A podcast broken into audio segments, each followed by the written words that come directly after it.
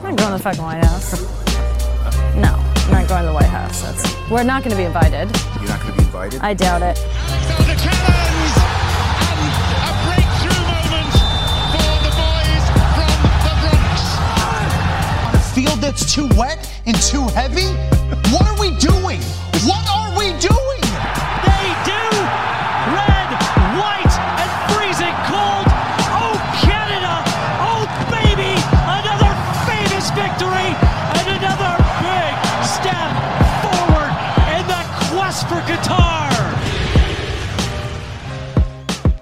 Bonjour à toutes, bonjour à tous. La MLS is back sur les ondes de Hype. On se retrouve cette semaine après la première journée de MLS qui a eu lieu ce week-end. Tout d'abord, si vous ne l'avez pas fait, je vous invite à aller écouter les deux premiers épisodes preview de la saison 2022 que l'on a réalisé avec Antoine Latran pour vous présenter toutes les franchises à suivre. D'ailleurs, Antoine est bien sûr avec moi cette semaine. Antoine, comment ça va? Est-ce que, est-ce que tu t'es régalé pour le retour de notre MLS Ouais, franchement, gros gros week-end, beaucoup de matchs, beaucoup de surprises et de buts, donc c'était euh, très sympa. Euh, J'espère que toi aussi. Bah écoute, moi j'ai passé un très bon week-end. J'ai pas beaucoup dormi, mais mais c'était super. Euh, cette semaine, on n'est pas on pas tout seul puisqu'on va on va avoir le plaisir pardon de discuter avec Maxime Aubin que vous connaissez sûrement, journaliste sportif français basé aux États-Unis et qui va intervenir cette saison avec nous de manière ponctuelle. Maxime, comment ça va? Salut Kevin, salut Antoine. Euh, Écoutez, pleine forme là, beau soleil à New York, là sur Queens, euh, belle vue sur la ville, on est bien. Voilà, euh, tout de suite, tout de suite, il se la pète. Beau soleil à New York, on se régale. Moi, il fait gris à Paris un peu là, donc euh, donc ça se passe pas très bien. Euh, toi aussi, tu t'es régalé, Maxime, ce week-end Comment ça s'est passé euh, de ton côté? Écoute, ouais, c'était une belle reprise, j'ai trouvé avec des, des beaux matchs, jolis buts, euh, du suspense, euh, une nouvelle équipe dont on va parler, euh, Charlotte évidemment, surtout, mais euh, ouais, ouais, non, et beaucoup de Français aussi sur le terrain, donc euh, ça aussi, je pense qu'on va, on va en discuter ensemble. Eh ben justement, tu m'as un peu fait la transition. Aujourd'hui, on a un programme sympa. On va d'abord revenir un peu sur les résultats du week-end. On va vous donner nos impressions, nos tops et nos flops. Et puis, on va partir à la découverte euh, justement de Charlotte, du Charlotte FC. C'est la nouvelle franchise d'expansion que Maxime connaît bien, puisque tu as pu faire un reportage à ce sujet il y a quelques semaines. Euh, donc voilà, on va parler un peu de tout ça. Euh, je pense que ça va être le moment de commencer. Sans plus tarder, c'est parti. This is the discussion that's being had. It's remarkable to me when I go on this stupid thing right here how ignorant people are when the rest of the world Belgium played Bosnia on a cow pasture. Alors, on a eu un, un premier week-end euh, franchement passionnant. Euh, je trouve que ça, ça a repris sur un bon rythme, alors que pourtant on aurait pu se dire que certaines équipes manquaient de rythme. Euh, il y a eu quelques larges victoires, on va en discuter. On peut penser à celle d'Austin 5-0 contre la pauvre équipe de Cincinnati. On peut penser à Columbus qui a gagné 4-0 contre Vancouver, à DC United qui en a mis 3 à Charlotte. Euh, mais il y a quand même eu des rencontres un peu plus serrées. On, parlera des matchs nuls entre Miami et Chicago 0-0, 0-0 également entre Houston et Salt Lake, ou encore un partout entre Philadelphie et Minnesota, ou Dallas et Toronto. Euh, Antoine, je vais, commencer avec toi. Qu'est-ce que tu as pensé de cette première journée? Euh, Est-ce que, selon les matchs que tu as pu voir, bien sûr, est-ce que c'était correct en termes de niveau? Est-ce qu'il y a un match qui t'a sauté aux yeux? Ouais, c'était vraiment une très belle journée avec euh, beaucoup de surprises et, des, beaux scores aussi. Euh, quand tu parlais de Austin qui va battre euh, 5, euh, 5-0 à Cincinnati, ça faisait assez mal. Moi, j'ai mis dans mes, je sais pas si le moment d'en parler, mais pour moi, le match qui m'a un peu marqué, c'était le 2-1 d'Atlanta face à Sporting KC, parce que c'était un très beau match et ça a montré un petit peu comment allait jouer Atlanta cette saison. Franchement, il y a une belle tactique, il y a une superbe équipe. Joseph Martinez devant avec Luis Arrojo, ça, c'était superbe. Dommage l'ancien Qui s'est blessé euh, en cours de match, mais euh, il y avait de très belles choses. Il a été remplacé par Dom Dwyer en plus, qui est un vétéran de MLS, un mec qui avait plus euh, marqué depuis deux ans et demi, alors que c'est une ancienne star de la ligue, et ça fait du bien de le revoir sur le terrain et, de le voir marquer parce que ça se voyait que ça le touchait énormément. Et c'était une belle victoire de 1 qui montre un peu que, en fait, le coach d'Atlanta, Pineda, est un ancien de Seattle et ça se voit parce qu'ils vont jouer un peu comme eux, c'est-à-dire un pressing très haut, des contre-attaques assez assez fortes. Euh, et euh, voilà, il fait franchement de, de très belles choses du côté d'Atlanta. On pense aussi à Caleb Wiley, qui est un jeune de 17 ans qui a marqué son premier but en pro euh, en rentrant en cours de match également. Donc un match très plaisant à voir et Atlanta qui devrait être vraiment une, une grosse équipe dans l'Est cette année. Et, et du coup, j'en profite. Alors, c'est bien une victoire 3 et pas 2-1. Oui, 3-1, pardon. avec justement ce, ce but de, de Caleb Wiley euh, en toute fin de rencontre. Euh, je sais que tu, tu supportes Seattle. Comment ça s'est passé cette, euh, première journée? Pas top? Ouais, pas top, pas top, mais euh, ça suit une, victoire 5-0 en, en CONCACAF Champions, donc on essaie de, suivre là-dessus. Il y a euh, l'attaquant de, pointe, Raúl Ridiaz, n'était pas titulaire, pareil pour Nicolas Lodeiro, donc c'était les deux plus grosses stars absentes. Ça va, mais en tout cas, ça défend bien Nashville, on le savait déjà l'année dernière, mais franchement, le fait qu'ils passent à l'ouest, ça va être très compliqué pour eux parce qu'il y a des déplacements énormes. L'année dernière, ils étaient à l'est où ils étaient plus proches des autres franchises. Mais euh, là, ils ont été très solides pour une première à, à demi, enfin l'extérieur chez Seattle. Donc, euh, donc voilà, très intéressant du côté de, Nashville et Seattle. Il y a eu très peu d'offensives, ça a été un peu un peu le désert, mais on se rassure euh, par rapport à la Champions League. On, on, se rassure un peu comme on peut. On va voir la, prochaine journée ce que ça donne. Ne me donne pas ton flop tout de suite. je vais me tourner vers Maxime. Euh, de ton côté, même question. Euh, Qu'est-ce que tu en as pensé euh, Comment tu l'as vécu cette première journée Est-ce que tu as un, petit coup de cœur, un petit top à nous donner? Mmh. Et Bien sûr. Bah déjà, Antoine parlait d'Atlanta et Seattle. C'est deux, clubs qui ont une base de fans qui est assez incroyable. J'ai juste vu les chiffres 23 000 supporters de moyenne pour la première journée de MLS. Donc, c'est des chiffres en hausse déjà. C'est des superbes chiffres qui sont, je au-dessus de la Ligue 1.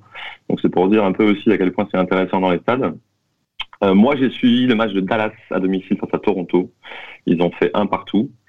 Euh, pas leur meilleur match, mais on sait que c'est on voit que c'est euh, Pourquoi je me suis intéressé à Dallas, c'est que je suis allé les, les voir en fait en pré-saison pendant deux jours euh, pour faire un reportage sur Peter Luxin. Donc Peter Luxin, pour ceux qui le connaissent pas, pour les plus jeunes, c'est un, un ancien joueur qui, qui, a joué en France dans les années 90, à l'OM, au PSG, en Espagne aussi, qui aujourd'hui est l'entraîneur adjoint en fait de Dallas.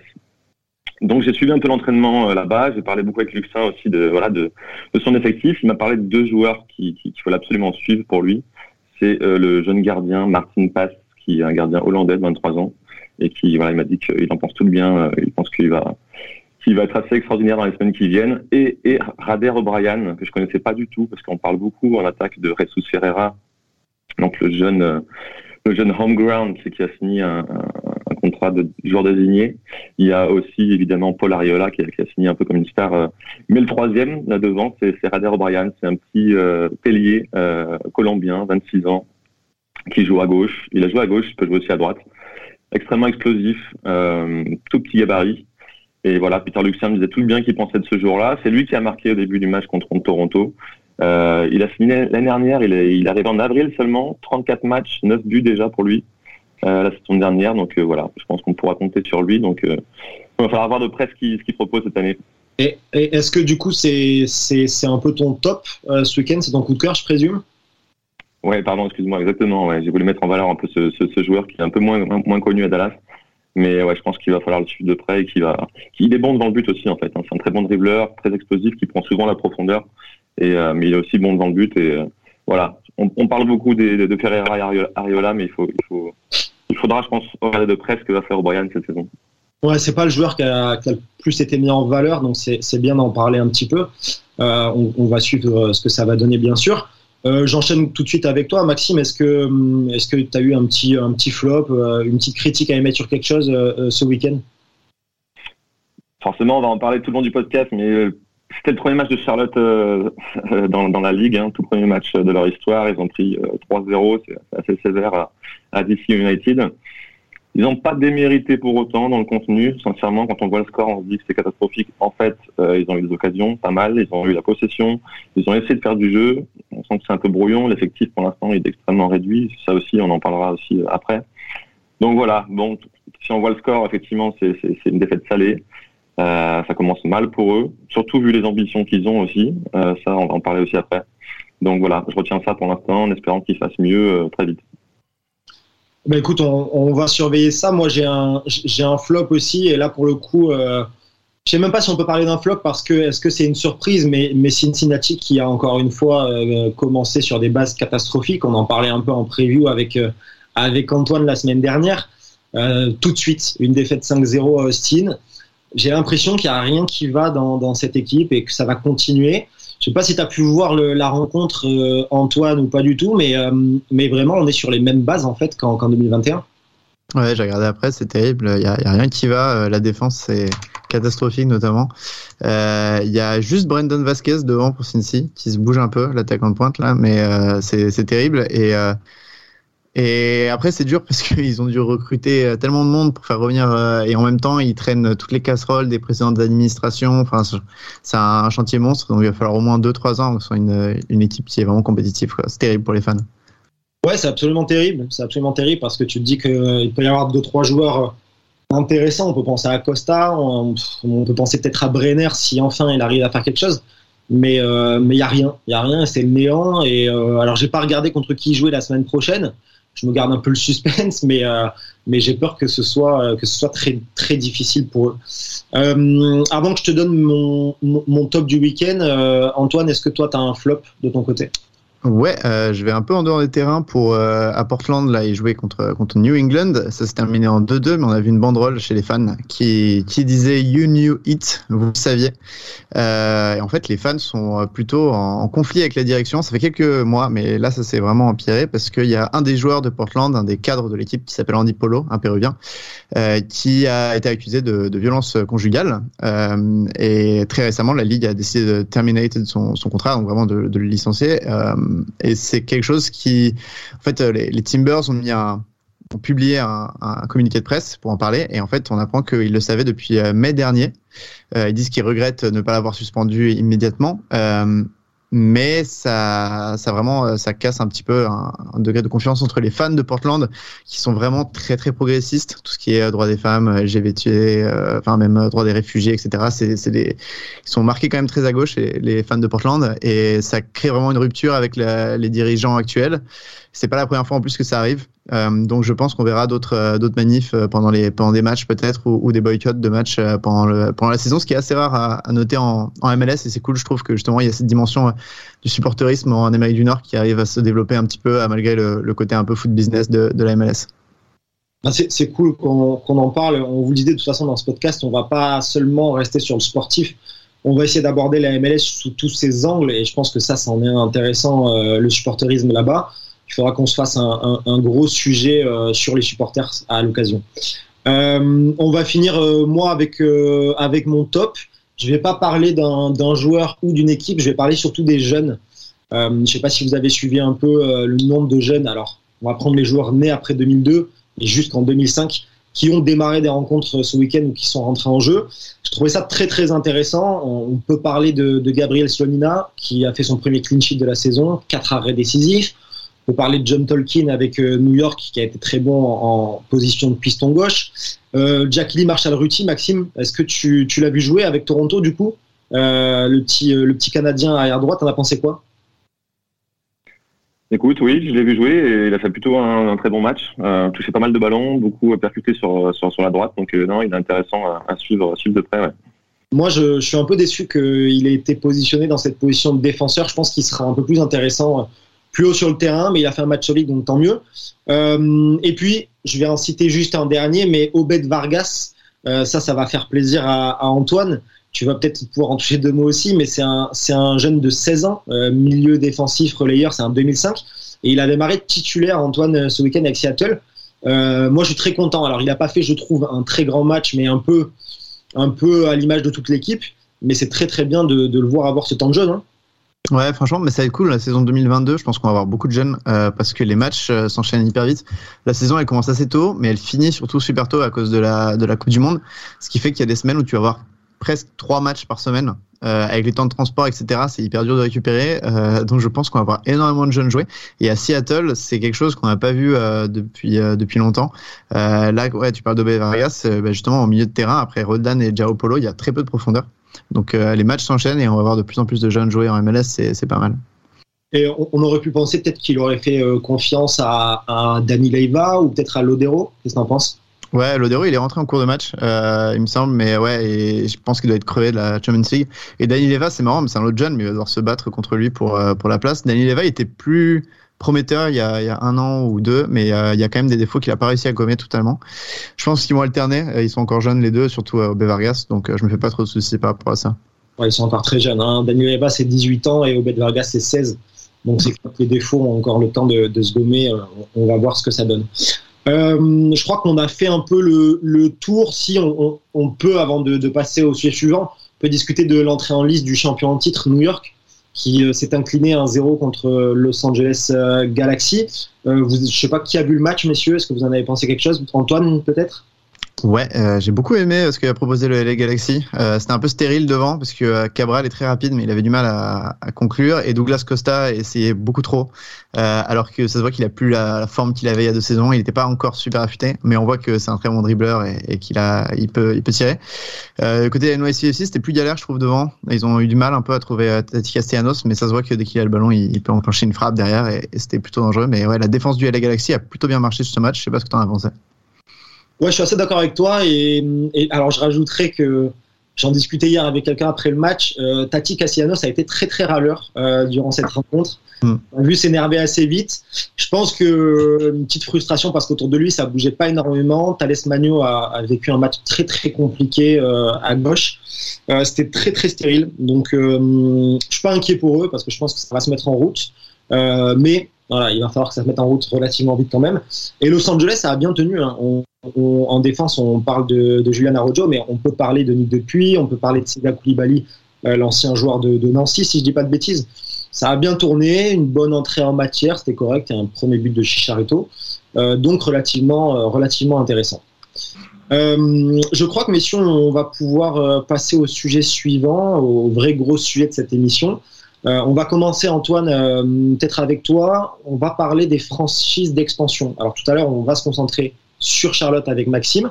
Euh, mais est-ce que tu peux nous parler un peu de, ces franchises, de comment ça se fait, comment ça s'organise dans le passé? Ouais, alors c'est un gros dossier, mais la ligue est fondée en 96. Il y a que 10 franchises à l'époque et aujourd'hui on en est à euh, 28. Donc il y a vraiment une une évolution, c'est comme, contrairement aux, aux, ligues en Europe, il faut payer pour entrer dans la ligue. Euh, ça, le prix est ensuite réparti entre les franchises existantes, donc ça permet de générer des revenus. Euh, il y a eu des, des premières expansions euh, au tout début de la ligue, avec notamment Chicago et Miami. Et puis on a eu des, des expansions, parce qu'on a deux franchises qui sont parties de la ligue euh, dans les années 2002, quand ça a été euh, très compliqué pour la ligue financièrement. Euh, c'était Miami notamment qui, qui est parti directement et Tampa Bay.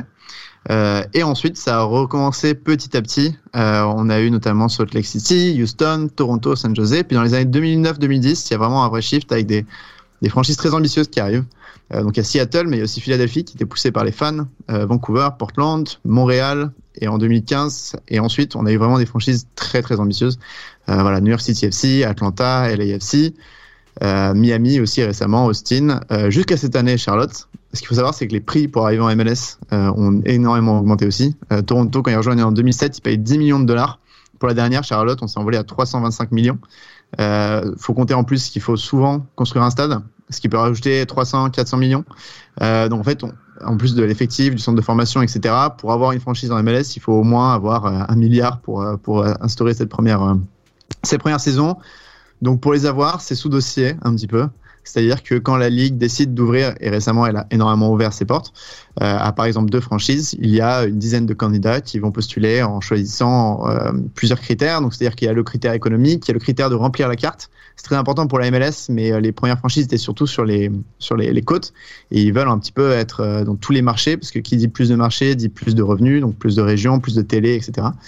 Donc il y a ça qui compte, il y a l'histoire par rapport au soccer, il y a la scène sportive de la ville. Notamment au début, c'était l'idée de ne pas aller là où il y avait déjà des franchises de NBA, de NFL, de NHL, parce que ça peut être très compliqué de sortir du lot. On l'a vu notamment à New York, où les deux franchises ont un peu, enfin Maxime pourra en parler, mais elles ont un peu du mal à, vivre euh, à côté de, des géants sportifs. Euh, et donc voilà, on est arrivé à 28. Euh, là, la MLS, on en parlera un peu plus tard, mais elle va rouvrir encore deux spots normalement pour arriver à 30. Euh, mais ça a été une, on va dire, un, une augmentation très très rapide à partir des années 2010 et euh, voilà on a plus euh, plus 12 franchises en 12 ans. Euh, donc c'est hyper impressionnant. Et c'est la seule ligue américaine qui ouvre des portes à ce moment-là. C'est pour ça que les prix s'envolent. C'est parce que pour arriver en NHL ou en NFL il faut attendre des années. Parfois ça n'arrive pas. Et surtout il faut investir énormément d'argent. Là c'est relativement peu cher par rapport aux autres ligues américaines. Donc si tu es un un riche américain qui veut se lancer un peu le sport, la MLS c'est le plus simple. En plus, c'est un, un, potentiel pour monter très très vite. On en a parlé pas mal dans ce podcast. Euh, donc voilà, c'est un peu la nouvelle mode des, des groupes d'investisseurs.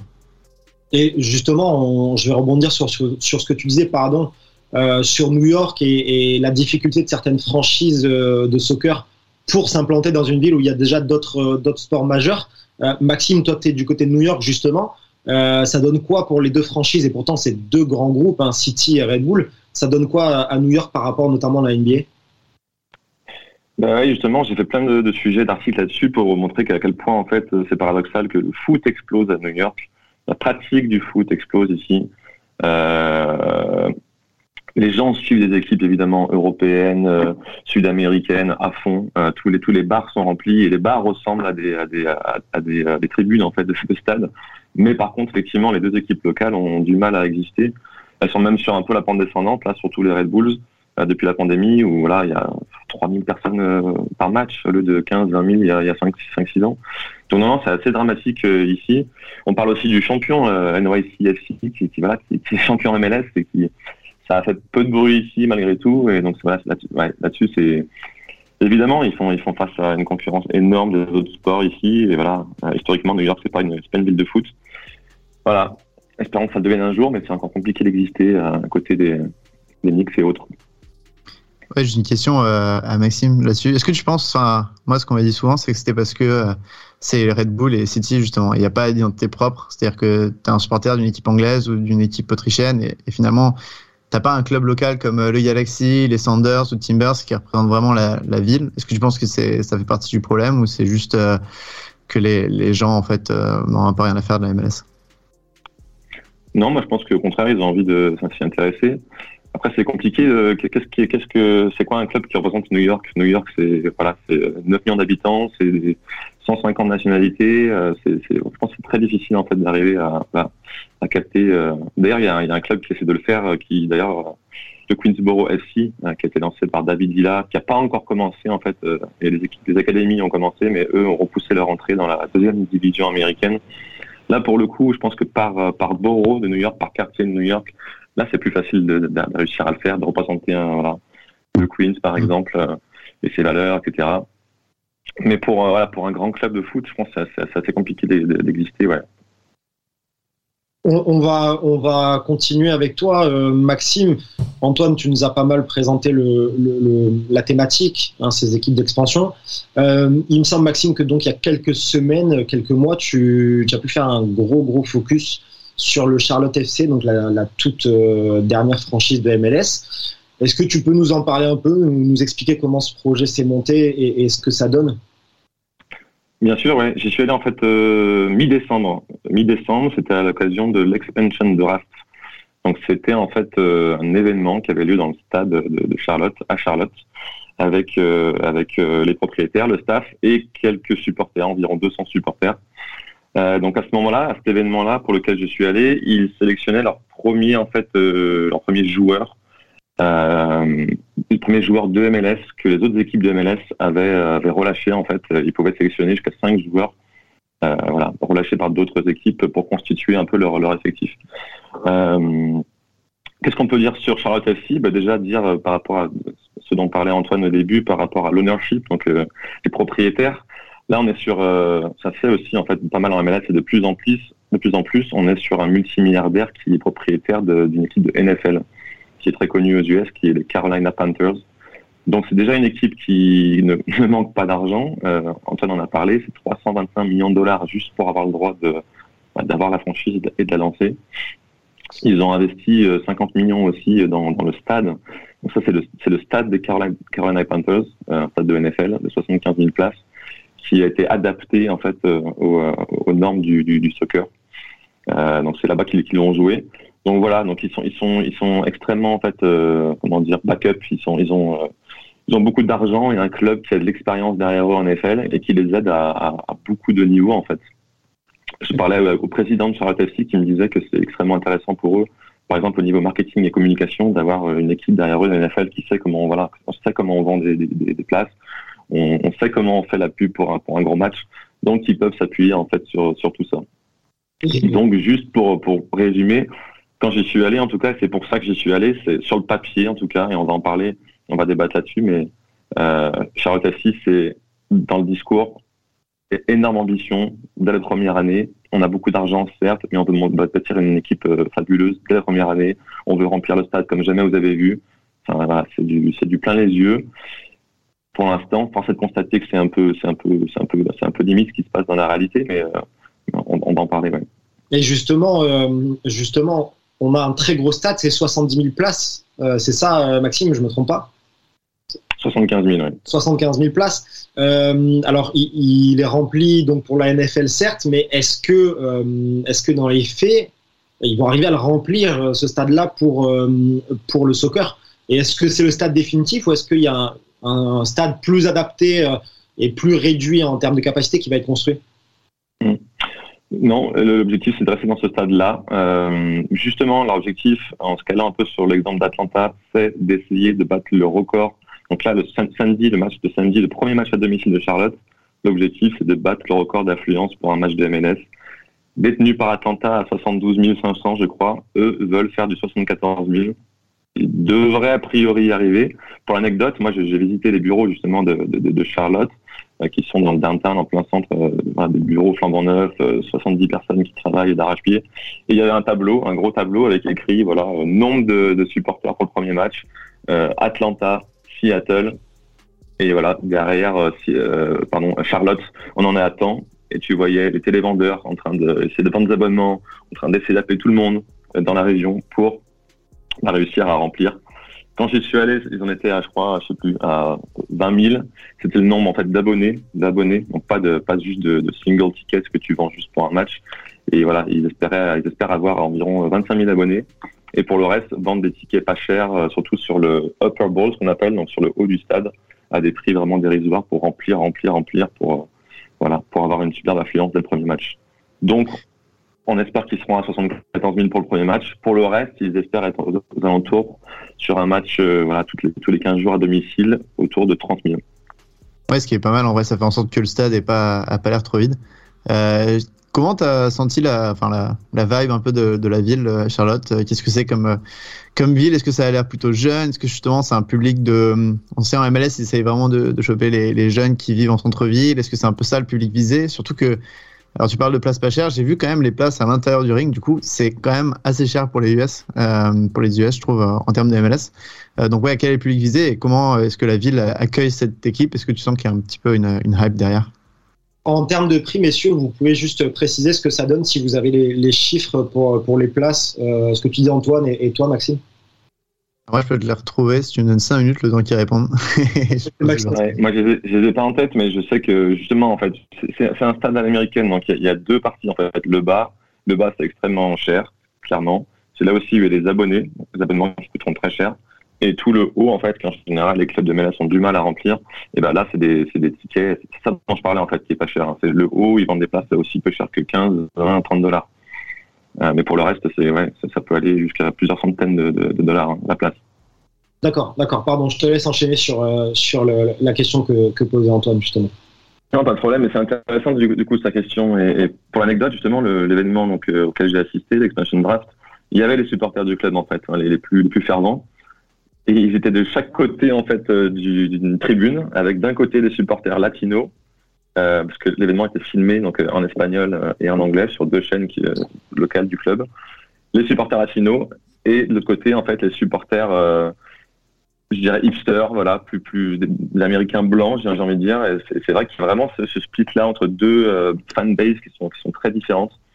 donc voilà. Pour la ville justement, c'est à l'image un peu de ça. Donc Charlotte, c'est une ville c'est parti... Le centre-ville de Charlotte, c'est très très particulier, c'est très vide, il se passe pas grand-chose. La région, par contre, est, euh, est très euh, diversifiée. Effectivement, il y a 49%, c'est les chiffres que j'avais, d'habitants d'origine latine ou afro-américaine.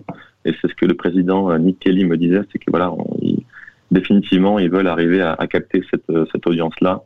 Et, et, et, Charlotte et sa région, c'est aussi, euh, pour répondre à la question d'Antoine, une des villes euh, aux US où il y a la plus forte population de jeunes de génération Z.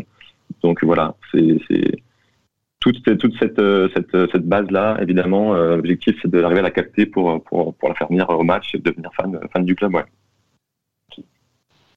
Et juste pour le pour l'update sur les tickets, je regardais un petit peu là. En fait, c'est surtout les season tickets qui sont apparemment très chers. Euh, L'abonnement pour la saison là, ça monte euh, ça monte jusqu'à 900 dollars si t'es si es vraiment très bien assis, ce qui est plus que certains clubs de première ligue.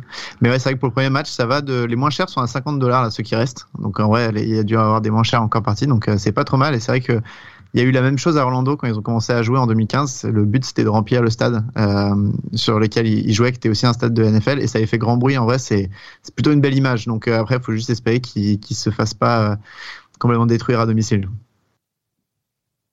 C'est un peu tout le problème aussi, c'est que voilà, on, voulait aussi en parler évidemment, c'est que entre l'ambition affichée et honnêtement, je l'ai vu de l'intérieur, donc ça, ça bosse, ça bosse bien en fait. C'est un club qui travaille quand même bien. Euh, on a encore dit justement qui, a l'expérience aussi NFL derrière, lui. Ils travaillent bien. Je pense qu'ils ont été un peu aussi euh, surpris euh, par, le recrutement notamment, par les, règles aussi mises en place par LMLS pour recruter. Donc ils se sont fait surprendre. Ils n'ont pas eu les joueurs qu'ils voulaient, parce que je me rappelle encore, on, peut en parler, notamment du, coach Ramirez, qui est un coach espagnol, qui le jour où je l'ai interviewé, le soir où je l'ai interviewé, il avait un sourire jusqu'aux oreilles et il me disait, voilà, là dans je m'avance pas. Dans le foot, on sait jamais, mais la semaine prochaine, il y a deux joueurs désignés qui vont arriver. Normalement, c'est fait ou presque. Et au final, aucun des deux est arrivé, quoi. Donc, il se retrouve avec un effectif réduit. Tout ça pour dire que, pour l'instant, au niveau du terrain, euh, c'est très limité. Donc, euh, donc oui, un premier match euh, devant 74 000 personnes, qui, qui, dont on parlera potentiellement dans, dans, le monde entier, dans tous les US. Et pour se prendre 4-5-0, ça va faire tâche, c'est sûr. Le, problème, c'est que, euh, alors j'ai pas tout l'effectif en tête, mais si on, si on regarde un peu pour le moment, il n'y a pas vraiment de joueurs euh, stars. Alors on peut penser au, Polonais euh, Karol Sidirski qui est arrivé d'Europe, mais est-ce que c'est Karol Sidirski qui va faire rêver les fans et les faire venir au stade? Est-ce qu'il ne faudrait pas peut-être des joueurs déjà connus en MLS qui ont une plus grande aura? Ah, en vrai, si je peux juste par rapport aux anciennes expansions, en fait, je trouve ça intéressant, mais il euh, n'y a pas forcément eu besoin de ça depuis, euh, depuis justement l'époque des New York City SC où ils avaient ramené Pirlo, Lampard, Villa. Il y a eu beaucoup moins besoin de ça quand on regarde Atlanta qui remplit 70 000 personnes là dans les matchs clés. Ils n'ont pas vraiment de stars avant de débuter en MLS. C'est au fur et à mesure qu'ils créent leurs propres stars comme Joseph Martinez. Et ça, c'est bien parce que les, ils ont, enfin, les, franchises l'ont plus ou moins compris, euh, sauf Miami. Mais normalement, elles l'ont plus ou moins compris qu'il y avait plus besoin de, vieilles stars. Mais je comprends pas comment Charlotte a pas compris comment marchaient les règles MLS alors qu'ils ont eu vraiment énormément de temps pour se préparer. Et il y a leur directeur sportif et, européen. Et ça me, ça me tue un peu de voir qu'ils euh, font les mêmes erreurs qu'a fait Cincinnati ou Miami en laissant le marché local en fait finalement de joueurs euh, complètement de côté. Et on a en cherché beaucoup d'étrangers. Alors que là, les, dernières euh, franchises qui ont plutôt bien marché en entrant dans la ligue comme Nashville, ils sont allés chercher beaucoup de joueurs vétérans à MLS qui pouvaient, euh, qui savaient comment marcher la ligue et du coup ils étaient prêts à opérer dès le premier match. Charlotte, j'ai pas l'impression que ce soit le cas. En plus, il manque énormément de joueurs. Alors, euh, on parlait de stars, ils devaient ramener. Euh, c'était ça dont, le coach te parlait, Maxime, et il devait ramener Darwin Marquis, qui est un, international vénézuélien, mais au dernier moment, c'est pas fait parce qu'il avait des problèmes judiciaires en Espagne, donc ils ont préféré ne pas prendre de, de risques. Mais je trouve ça dingue parce que on parle beaucoup de Cincinnati, par exemple, qui a complètement raté ces dernières saisons.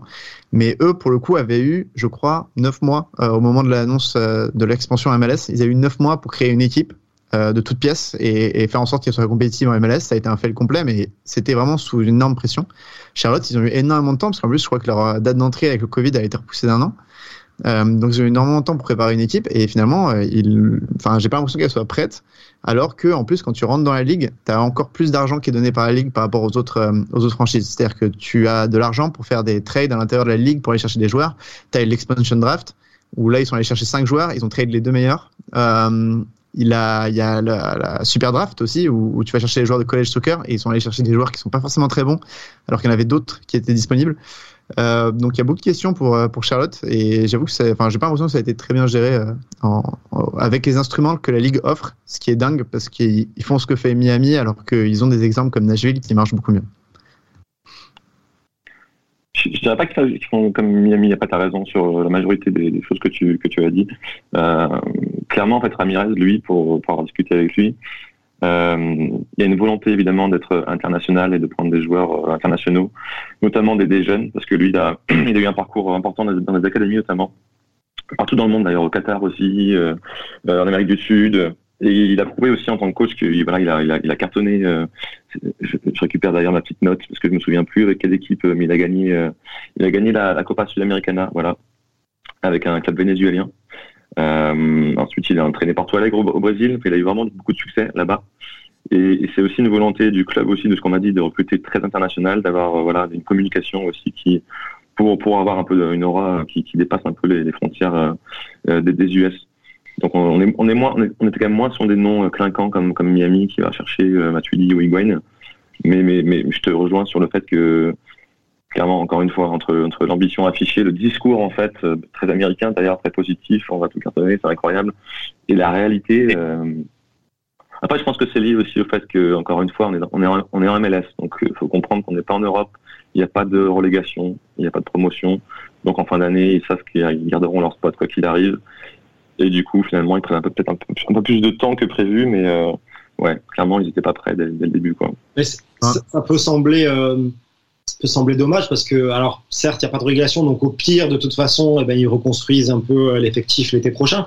Mais, euh, mais ce que je disais tout à l'heure, Antoine, par rapport aux stars, moi, je m'attendais pas forcément à voir arriver des vieux joueurs venus d'Europe qui ont de l'expérience, mais surtout des joueurs euh, qui ont de l'expérience de la MLS et qui sont dans une tranche d'âge entre, j'en sais rien, 27, 32 ans. Et là, j'ai l'impression qu'on n'a pas ça cette saison avec Charlotte. Bah Là-dessus, ce qui est marrant, c'est qu'ils sont, on parlait de Paul Areola tout à l'heure à Dallas. Ils ont essayé de le faire venir vraiment en mettant énormément d'argent, euh, mais ils se sont fait battre par Dallas euh, parce que Dallas a énormément de cash grâce aux ventes de joueurs euh, de, de cet été, de Pépi, etc. Euh, mais ouais, ils sont pas allés chercher beaucoup de joueurs en MLS, je trouve, et, c'est vraiment dommage. Euh, bah, je parlais de super, enfin de l'expansion draft, il y avait des mecs qui pouvaient devenir des stars euh, dans cette équipe. donc c'est dommage. Et en plus, certes, il n'y a pas de relégation, mais en fait, c'est quand même ta première année pour fidéliser une audience. Et t'as pas le côté euh, Cincinnati, ils sont mauvais depuis trois saisons, mais en fait leurs fans ils sont là depuis 2015 euh, et ils sont nombreux et ils restent à chaque match. Enfin, c'est un peu triste, hein, mais qu'importe les résultats, les fans ils sont toujours là. Euh, Charlotte, il y a pas du tout ça en fait. Donc moi je m'inquiète plus sur le, le fait qu'il y aura peut-être un stade à moitié vide à la, à la fin de l'année, parce que si les résultats suivent pas, je vois pas pourquoi. les mecs iraient au stade voir leur équipe se faire se prendre des, des, des sales scores surtout que Contrairement à Austin, où tu as l'air d'avoir une vraie ambiance autour du stade, euh, parce que c'est un petit stade, parce qu'il y a de l'animation, là c'est un énorme stade, ça va faire très vide. En plus, tu es plus dans le stade de NFL que dans le stade de MLS, donc t'es pas vraiment chez toi. T'as pas vraiment ce sens d'identité qu'il y a eu à Austin, où malgré des mauvais résultats, il y avait quand même toute une bonne vibe. Je trouve qu'à Charlotte, il y a beaucoup moins ça. Et même euh, l'identité du club est pas encore euh, très bien définie, je trouve, par rapport à Austin. Et ce qu'on disait, Maxime, moi j'aimerais avoir ton avis là-dessus, parce que on parlait justement de Steam la dernière fois dans le, podcast preview avec euh, Antoine. Et c'est vrai que c'est des, trucs un peu, un peu bêtes, mais l'identité visuelle du club, ce stade, ses couleurs, les supporters autour, tu vois, tu sens, tu sens quelque chose. Euh, et surtout, tu un stade à taille euh, soccer, à taille humaine. là, est-ce que le stade, au final, il n'est pas un peu trop grand? Est-ce que ça va pas sonner trop vide? Est-ce qu'il va y avoir une vraie identité? Toi, tu l'as vu, tu as l'air de dire que ça travaille super bien, mais comment Est-ce que, ça, est-ce que c'est vraiment euh, bien fait et comment ça peut se dérouler cette saison? Mmh. bah, clairement, il y a du boulot et il y a du boulot à faire. Moi, ce que, ce que, ce, disait en fait Antoine à la fin, ça, me fait rebondir parce que euh, ils sont ambitieux quand même au niveau du, jeu. Ils, sont vraiment ambitieux. Ça me, rappelle ce que m'a dit le président. Il m'a dit euh, clairement, on prendra des buts. On va prendre beaucoup de buts cette année, mais on va en marquer beaucoup aussi. La deuxième partie, je ne sais pas encore, mais ils vont en prendre, c'est sûr. Mais dans le choix aussi du coach, Miguel Angel Ramirez, justement, je me suis du coup beaucoup renseigné sur lui, j'en ai beaucoup parlé avec lui. C'est quelqu'un qui est extrêmement, c'est un toqué, on compare aussi évidemment à, Bielsa, mais c'est un mec qui, qui, est prêt à mourir pour ses idées et qui veut prôner absolument un jeu de, voilà, euh, passe courte, euh, extrême intensité, euh, voilà, un jeu, un, jeu offensif quoi qu'il arrive, quitte à prendre 4-5 buts. On l'a vu dans le premier match, euh, du coup. Mais ils ont quand même montré aussi quelques promesses dans le jeu. Donc, pour répondre à ta question, Kevin, voilà, je pense que ça peut être euh, ça peut être intéressant s'ils arrivent un peu à jouer ensemble de plus en plus et produire des choses, euh, voilà, euh, sans comparer avec justement le Bielsa à l'OM à l'époque où voilà ils ont fini au final quoi 5 6 pour l'OM ce qui était très très très très faible, mais qui ont passé la meilleure saison de leur histoire selon eux parce que Bielsa a réussi à, faire que chaque semaine on s'emmerde pas quoi. Donc je pense qu'ils misent aussi mine de rien là-dessus et que ça va être particulier, ça ça va être un peu différent de ce qui se fait en MLS et on va voir si ça prend. Ils ont aussi juste euh, pas mal aussi innové, mine de rien, dans la relation avec les supporters. Ils ont embauché un mec, un gars dont c'est le métier en fait, qui est responsable de la relation avec les supporters. Euh, donc qui est allé, euh, c'est ce qu'il me disait, ce gars-là, quand je l'ai interviewé, euh, qui, qui passe ces semaines à faire 7 heures de route au nord, au sud, à l'est, à l'ouest, pour aller essayer d'entretenir la, la, enfin de créer déjà, et puis entretenir une base de fans, euh, et qui remonte aussi à chaque fois les infos. Il fait le lien en fait entre le club et entre les supporters. Et ça, pour, le coup, pour l'instant, ça marche plutôt bien aussi. On a vu déjà d'ici que voilà, les, fans de Charlotte sont venus, ils étaient chauds. Donc euh, pour l'instant, c'est pas mal euh, en tribune, mais espérons que, ça fonctionne euh, à domicile. C'est vrai que le stade est, gigantesque. On verra, on verra. Je sais pas, c'est trop tôt pour le dire pour l'instant. La personne qui a été embauchée justement pour créer et garder ce lien avec les supporters, deux questions. Déjà, est-ce qu'on peut comparer ça avec le référent supporter qui existe déjà dans les clubs français euh, Et ensuite, est-ce que c'est quelque chose en, MLS qui est euh, généralisé ou est-ce que euh, c'est une innovation, de, Charlotte? C'est clairement une innovation, mais en fait, c'est surtout que c'est, contrairement à un référent comme on peut voir en Europe, en fait, là, c'est les référents en Europe, de ce que je comprends, ils sont, bah, sont très proches des supporters, en fait. Là, c'est un gars qui est très proche du président, c'est un, bras droit du président, en fait. Donc, il, il, voilà, on lui, dit quelque chose, il, va en parler directement au président du club.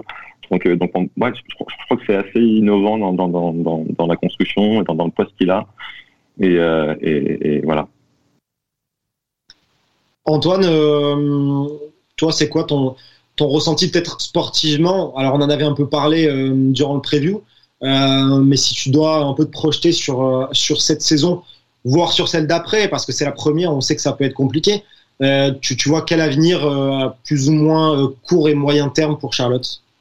Sportivement, ouais, ce que je disais pendant la preview, c'est que la première année, soit euh, c'est euh, Cincinnati et c'est vraiment un désastre euh, incroyable et plusieurs défaites assez lourdes comme celle du, premier match, soit on part sur du Austin, c'est-à-dire qu'il y a un beau jeu, comme disait Maxime, hein, se prendre beaucoup de buts mais en marquer beaucoup, un vrai projet de jeu, sauf qu'il n'y a pas encore les joueurs pour le faire. Et donc là, peut-être le mercato d'été, on dépense beaucoup d'argent pour aller chercher des joueurs, le mercato d'hiver prochain, et du coup on a un vrai projet l'année prochaine. Mais euh, là, franchement, c'est compliqué. Euh, Maxime me disait, en début d'année, il, il, disait qu'ils étaient à quelques signatures d'avoir une meilleure équipe. Et puis, euh, une semaine avant le début de la MLS, il y a l'entraîneur le, en, en, chef qui dit We screwed, enfin, on est, on est baisé. Quoi. c'est. Enfin, ça paraît, enfin, je pense que jusqu'à l'été, ça va être très compliqué pour eux. Il faut, faut des grosses recrues. Et il y a des, il y a des joueurs de qualité, mais au milieu de terrain, notamment, c'est assez abyssal, je trouve. Austin, pardon, mais c'est un, un, très bon exemple que donne Antoine, hein, parce que ça prouve aussi qu'on peut euh, ne pas avoir de très bons résultats la première année, et malgré tout, euh, arriver à fédérer une fan, fan euh, une, une fan base qui, qui, est assez impressionnante. Le stade d'Austin est plein à tous les matchs, c'est une des meilleures ambiances de MLS, et pour le coup, ils ont fait une saison, euh, voilà, qui était, qui était, qui était assez moyenne, voire, voire pas bonne. Donc, et là, ils sont, ils sont mieux, mieux armés en plus cette année, donc, donc pour avoir un scénario là, Austin, c'est possible aussi. On, parle d'Austin, donc il y a une question qui me vient euh, pour, pour toi, Maxime. Euh, on sait qu'il y a Matthew McConaughey qui, qui est un des investisseurs d'Austin, euh, donc acteur très célèbre. Est-ce qu'on a des, des, des, célébrités, des gens connus du côté de Charlotte euh, derrière, ou euh, est-ce que c'est des investisseurs privés un peu moins connus? Du coup, je fais ma, je pub. Hein. Je suis très content d'avoir pu interviewer Matthew McConaughey. Et qui ça sortira dans, dans l'équipe magazine là, dans tout début mars normalement. Donc euh, voilà c'était une fierté. C'était un entretien qui est assez intéressant sur son rapport au sport aussi etc euh, et pour répondre à ta question non à Charlotte euh, moi que je me trompe. Antoine je sais pas ce que t'en ce que t'en penses mais je crois pas qu'il y ait du tout de non c'est du c'est du c'est du milliardaire c'est beaucoup de cash mais mais il n'y a pas de, de nom euh, clinquant. Par contre ce qu'on peut dire là-dessus aussi et je reviens sur le marketing et la communication c'est qu'ils sont en train de mettre en place euh, un, un, une série de télé-réalité en fait. Et ça, c'est la première fois que ça arrive en MLS et dans le football en général. Euh, finalement, ça va se faire avec MGM Television. Donc ça, c'est ceux qui ont fait The Voice. C'est un très gros producteur de télé américain. Ça s'appellera Welcome to the Team. En fait, ils vont mettre en télé-réalité à l'essai des joueurs pendant toute l'année, cette saison. Et à la fin de la saison, il y aura un joueur qui gagnera et il aura une place dans l'effectif pro. Donc sur le principe, je pense que c'est plutôt malin de faire ça. On va voir à quoi ça ressemblera et si ça se fait aussi, parce que ça devait se faire, ça devait commencer, c'est pas toujours pas commencé, donc euh, on ne sait jamais entre les annonces et la réalité, mais si ça se fait, je, trouve que c'est une super idée. Imaginez demain sur Netflix, euh, voilà, voir un, un, un, une série sur sur sur Charlotte FC, de l'intérieur en plus, au quotidien avec les joueurs, c'est passionnant. Moi, je, signe tout de suite, j'ai envie de regarder ça. Quoi.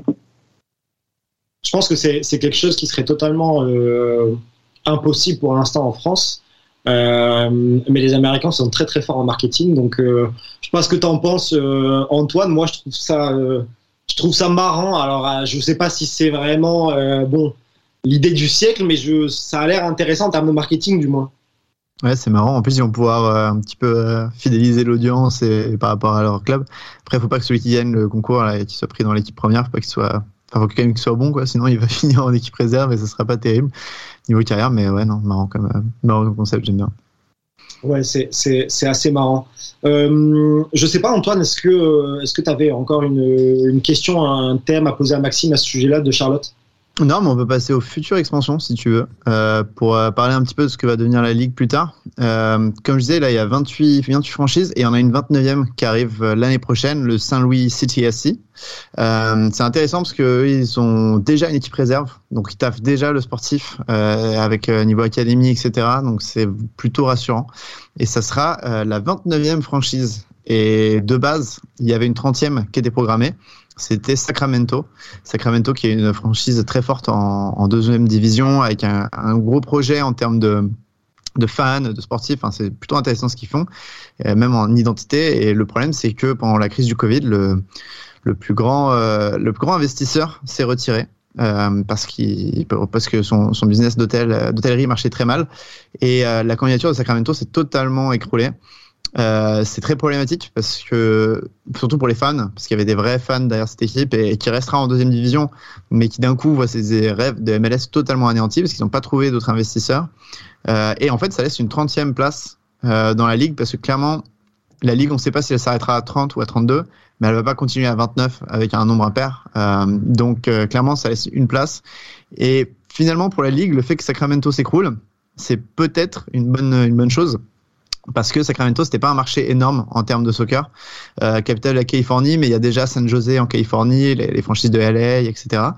Euh, donc ça laisse de la place pour notamment Las Vegas. Euh, Las Vegas c'est vraiment le gros marché qu'essaie d'avoir la ligue, euh, parce que euh, Las Vegas c'est euh, une franchise. Ils ont ils ont montré que malgré toutes les autres équipes sportives qu'il y a, il y a de la place pour une équipe de foot. Euh, il y a le, ils font un tournoi avec les, équipes de MLS et de Liga MX qui s'appelle la Leagues Cup, qui est à Las Vegas, qui marche plutôt bien. Grosse population latino-américaine aussi. Euh, l'équipe USL, le Las Vegas Lights, marche plutôt bien également. Euh, donc il y a un vrai potentiel pour la ligue de s'installer là-bas. Et Don Garber a dit qu'il y avait d'autres équipes en lice, euh, Phoenix par exemple, qui est supporté par un groupe d'investisseurs avec, avec Didier Drogba, ou San Diego, mais clairement, les, les favoris, c'est Las Vegas. Et bon, après, peut-être qu'ils s'arrêteront à 32, justement. Et donc, on aurait Las Vegas, San Diego et Phoenix dans la ligue. Euh, mais il est possible que on passe à 30 franchises et que ça s'arrête pendant quelques années avant de relancer la machine, histoire de faire monter les prix, faire monter la ligue dans son ensemble euh, et, euh, et de pas brûler les dernières cartes. Euh, voilà. Maxime, tu voulais, tu voulais réagir sur euh, Las Vegas peut-être? Exactement, oui, parce que c'est parti comme une rumeur au début. Voilà, Sacramento euh, ne sera pas la, 30e équipe, du coup potentiellement Las Vegas, on ne sait pas. Et finalement, euh, c'est devenu plus que concret. Et Antoine l'a dit, et là c'est clairement ils sont en négociation avec Las Vegas, donc c'est plus que concret, ça va peut-être arriver. Et je trouve ça, je trouve ça passionnant. Je m'y suis intéressé pour un article sur justement le sport à Las Vegas, en fait le développement du sport. Déjà, c'est une ville qui a une croissance démographique folle euh, à Las Vegas qui est en train d'essayer de changer son image un peu, qui le colle à la peau de ville du, du vice et du jeu, euh, enfin du jeu d'argent en tout cas, et, de la fête. Et ça devient une ville de sport de, de plus en plus. Avant, c'était une ville qui accueillait des événements sportifs uniquement. Et, euh, et maintenant, elle a, en 10 ans, elle a accueilli euh, voilà, ben, les Las Vegas Riders, qui est une équipe hyper connue de NFL, une équipe de NHL, une équipe de WNBA. Ils veulent continuer et c'est la ville et la région qui financent aussi. C'est très rare, très rare aux US qui, où tout est privé en général, en grande partie en tout cas. Là, c'est la ville qui a financé à coup de, millions, à coup de taxes locales pour euh, notamment le, stade, euh, le fameux stade euh, Allegiant Stadium, c'est le stade le plus cher du monde, qui est un bijou à Las Vegas. Il a été financé à coup de fonds publics. Donc voilà, il y a vraiment une volonté de la ville aussi de faire venir des équipes, de changer son image et que voilà le sport, le sport investisse à Las Vegas. Et il y a aussi pas d'impôts locaux presque, donc c'est aussi extrêmement intéressant pour une équipe de, de, venir là-bas. Ouais, et puis il y a deux choses que je voulais rajouter sur Las Vegas. Euh, je me souviens, j'avais interviewé moi le président du club du USL, donc deuxième division, quand il a lancé club il y a 4, 5 ans, 4 ans je crois. Euh, et il disait en fait, ouais, il y a tout un côté, euh, surtout vous Européens, vous vous savez pas, mais en fait derrière tous les casinos, il y a vraiment une énorme partie de la ville qui vit totalement à côté de ça et beaucoup de Latino-Américains justement et qui se sentent de Las Vegas, mais il n'y a pas grand-chose euh, quand tu es de Las Vegas sur lequel tu peux t'attacher vraiment. Il n'y a pas un sentiment local comme il y aurait dans d'autres villes. Et justement, lui, avec son petit club de seconde division, il arrive un peu à faire ça parce qu'il est, il est assez loin du strip euh, avec les, les, grands casinos, etc. Lui, il est vraiment dans, l'arrière-cour un peu de la ville avec son petit stade euh, et son petit club. Donc, il dit qu'il y a vraiment le moyen de faire ça dans une équipe, euh, une équipe de, de MLS. Et il y a le côté aussi de la libéralisation des paris sportifs. Euh, la ligue a un peu libéralisé tout ça et ça permet de faire de Las Vegas un, un marché super intéressant de ce côté-là. Est-ce que, est-ce que, ah, bon, bah, Maxime, dis-moi. Pardon, excuse-moi. Dernier, dernier élément, excuse-moi, je te coupe. C'est, c'est, il, y a, il y a quand même une grosse difficulté en fait dans le projet, euh, dans le projet euh, euh, équipe d'MLS à Las Vegas, c'est le stade en fait aussi. C'est qu'il faut un, un, un, un stade spécifique soccer, quoi, et que bah, ça sera compliqué de soit arriver à en construire un, soit arriver d'en trouver un. Euh, la Legend Stadium, qui est un stade de NFL, a priori, n'est absolument pas aux dimensions euh, qu'il qu faut pour le, pour le foot. Donc ça, déjà, ça élimine une option extrêmement importante. Donc, euh, donc voilà, il faut quand même, mine de rien, ça, ça fait un sacré obstacle avant que la Las Vegas puisse rejoindre la, la MLS. Est-ce qu'il n'y a pas un, potentiel quand même, euh, comment expliquer, intéressant? Parce qu'on sait que c'est une ville quand même touristique. Il y a pas mal d'Européens qui y vont, notamment pour les casinos. Euh, Est-ce qu'il n'y a pas un, potentiel justement pour arriver à faire un, gros stade et faire quelque chose? Dont on parle beaucoup pour que justement ce soit en majorité, euh, ou peut-être pas en majorité, mais au moins 20 ou 30% rempli par des touristes tout au long de l'année en tout cas, c'est l'objectif aussi. Hein. Euh, dans l'interview que j'avais faite avec euh, un, une des personnes qui a aidé justement la construction du, stade, à la, Stadium, il disait que si justement, c'est, je sais plus les chiffres, mais peut-être 50 millions de touristes par an qui viennent du monde entier. Et c'est aussi bien sûr de pouvoir capter. C'est la double chance de capter le, le, local, mais aussi de capter tous les gens qui viennent. Euh, mais, mais voilà, si ça se fait, par contre, euh, c'est, euh, des centaines de millions de dollars à investir, donc ça c'est pas du jour au lendemain. C'est ça que je voulais dire. On a déjà des infos sur les euh, potentiels investisseurs, euh, qui ça serait ou, ou, pas du tout encore? J'avoue pas Moi, Je sais pas du tout, non. Je sais pas si Antoine sait, mais non, à mon avis, ça, il n'y a absolument rien qui est sorti. Je pense que ça manquera pas vu les franchises sportives et, et les, les, gens qui, qui, ont pas mal d'argent dans, dans, le coin. Euh, mais euh, en tout cas, il y a des grands investisseurs à Phoenix et à San Diego aussi, donc euh, pour le coup, faire gaffe. Il y avait aussi des grands investisseurs à Détroit, mais j'ai l'impression que ça s'est un peu calmé de ce côté-là aussi, euh, parce qu'ils voulaient le faire. Je crois que c'était l'investisseur de la NFL à Détroit qui voulait aussi faire un franchise MLS. Euh, mais ouais, en tout cas, Las Vegas, juste en termes de marché, c'est super intéressant pour la MLS. C'est un endroit où il n'y a pas trop de franchises, donc euh, je, ils sont largement favoris en tout cas. Ok, ben écoutez, euh, messieurs, merci de ces précisions. Euh, je pense qu'on a fait un gros sujet là-dessus. On va peut-être passer à la dernière partie rapidement, où on va chacun euh, juste vous donner le match d'après nous à suivre le week-end prochain en MLS. Maxime, je te laisse, je te laisse commencer. Je vais pas être original, mais évidemment, Charlotte FC, LA Galaxy. J'ai vraiment envie de voir ce match-là. Pour tout ce qu'on t'a dit, pour voir s'ils vont battre le record de, de, de, d'attendance, de, de, supporters dans le stade. J'ai hâte de voir justement l'ambiance qu'il y aura. J'ai hâte de voir ce qui va se passer sur la pelouse. Et puis j'ai pas vu le match de, du Galaxy contre New York City FC, mais j'ai super envie de voir Galaxy parce que c'est une équipe qui me plaisait déjà l'année dernière dans, dans sa façon de, de produire du jeu. Il y a aussi beaucoup de Français là-bas, on le sait. Et j'ai pu parler à Kevin Cabral la semaine dernière. Et il m'a dit qu'il a fait une, il reconnaît qu'il a fait une saison plus qu'en demi-teinte euh, pour son arrivée, mais qu'il avait enchaîné, euh, la saison, un, début de saison à l'ancienne, puis tout de suite à MLS. Il était crevé. Donc il m'a dit que là, il se sentait en, enfin bien physiquement et que voilà, de lui et son équipe, sont tous euh, assez déterminés sur le fait qu'ils vont accrocher les playoffs cette année. Chicharito a l'air d'être d'être en feu. Donc moi j'ai hâte de voir j'ai hâte de voir cette équipe aussi. Antoine, de ton côté, euh, ce sera ce sera quelle rencontre euh, le week-end prochain? De mon côté, c'est euh, Austin-Miami. Euh, parce qu'à Austin, il y a de belles idées, comme on a parlé. Hein, c'est vraiment une équipe séduisante. et j'ai envie de voir s'ils continuent sur leur belle lancée. Là, ils seront à la maison contre Miami. Donc, euh, sur la belle lancée du 5-0 face à Cincinnati. Et pour Miami, euh, j'ai pas regardé le match, mais j'ai regardé un, un, bon résumé de leur match face à Chicago sur le 0-0. Ça paraît pas désastreux, euh, ça paraît plutôt intéressant. Higuain était vraiment intéressant aussi dans ce qu'il proposait. Il euh, y, a, y, a, encore du travail à faire, notamment le, leur numéro 9, Campana, a pas l'air très en phase avec lui. Euh, Mais c'est intéressant ce qu'ils font et, j'aime bien le. En fait, il y a pas mal de petites pépites à découvrir de leur côté vu qu'ils étaient euh, hyper restreints financièrement pour acheter les joueurs. Euh, et c'est un match qui est à euh, 22h le, le dimanche, euh, donc euh, heure française, plutôt facile à regarder. Petite question pour toi, Anton, parce que alors j'ai pas vu le match, j'ai vu le résumé, mais j'ai l'impression que Higuain, du coup, il change un peu de poste, non? Il joue beaucoup plus, presque en 10. D'ailleurs, il a changé de numéro, il a pris le numéro 10. Et il joue un peu, il joue un peu en retrait, quoi, en dernier passeur, quoi. Non? Ouais, ouais, mais après, c'est, j'ai l'impression qu'il joue aussi. Euh... En fait, c'est le, leur nouveau numéro 9, Campagnard. Je sais pas s'il sera titulaire toute la saison, mais c'est clairement ce qui m'a, ce que j'ai l'impression. Après, il était, ça se voyait qu'il était euh, très frustré à Higuain sur, sur les actions où Campagna lui redonnait pas le ballon. Euh, il, avait du mal. Mais euh, il y a une bonne, euh, bonne symbiose avec Lassiter aussi sur la, gauche. donc je pense que il va jouer un peu plus en rentrée, peut-être deux pointes, mais avec lui un petit peu en dessous de Campagna.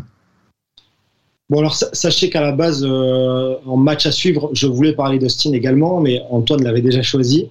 Euh, c'est vrai qu'on est très très hypé par euh, par Austin cette saison. Euh, du coup, je me suis rabattu sur Colorado, Atlanta. Atlanta de manière assez évidente, équipe à suivre, je pense, cette saison. ça devrait encore être sympa. Je sais pas si on, on, va voir Thiago Almada enfin ou pas. Euh, mais ça devrait être le cas quand même. Euh, et puis Colorado parce que c'est un peu un peu une énigme pour le moment, début de saison assez poussif. Euh, déjà éliminé de, de CONCACAF Champions League. Euh, première défaite inaugurale. On va voir s'ils vont, euh, vont parvenir à, se reprendre, à se reprendre dès la semaine prochaine. messieurs, merci, un grand merci pour votre expertise. On, a passé encore un bon moment. Euh, j'espère que ce podcast euh, Hype MLS vous aura plu. En tout cas, n'hésitez pas à, réagir, à, prolonger les débats sur les réseaux sociaux de Hype Sport Media et puis à nous écouter sur Deezer, sur Spotify et sur euh, Apple Podcast. Et puis nous, de notre côté, on va vous redonner rendez-vous dès la semaine prochaine pour parler encore une fois de, des résultats et on aura un autre sujet, je pense, qui, qui sera très très intéressant. Messieurs, merci, bonne journée à tous et vive le soccer. Completely, yeah. Championship or uh, bust. So Always. We have a, a, great burden of expectation, but I think that also brings out the best in you. And we just expect to win every single game. So if we're down 2 0 with 10 minutes left, we expect to win that game. And we've been in those situations before, and it's just sort of ingrained in us.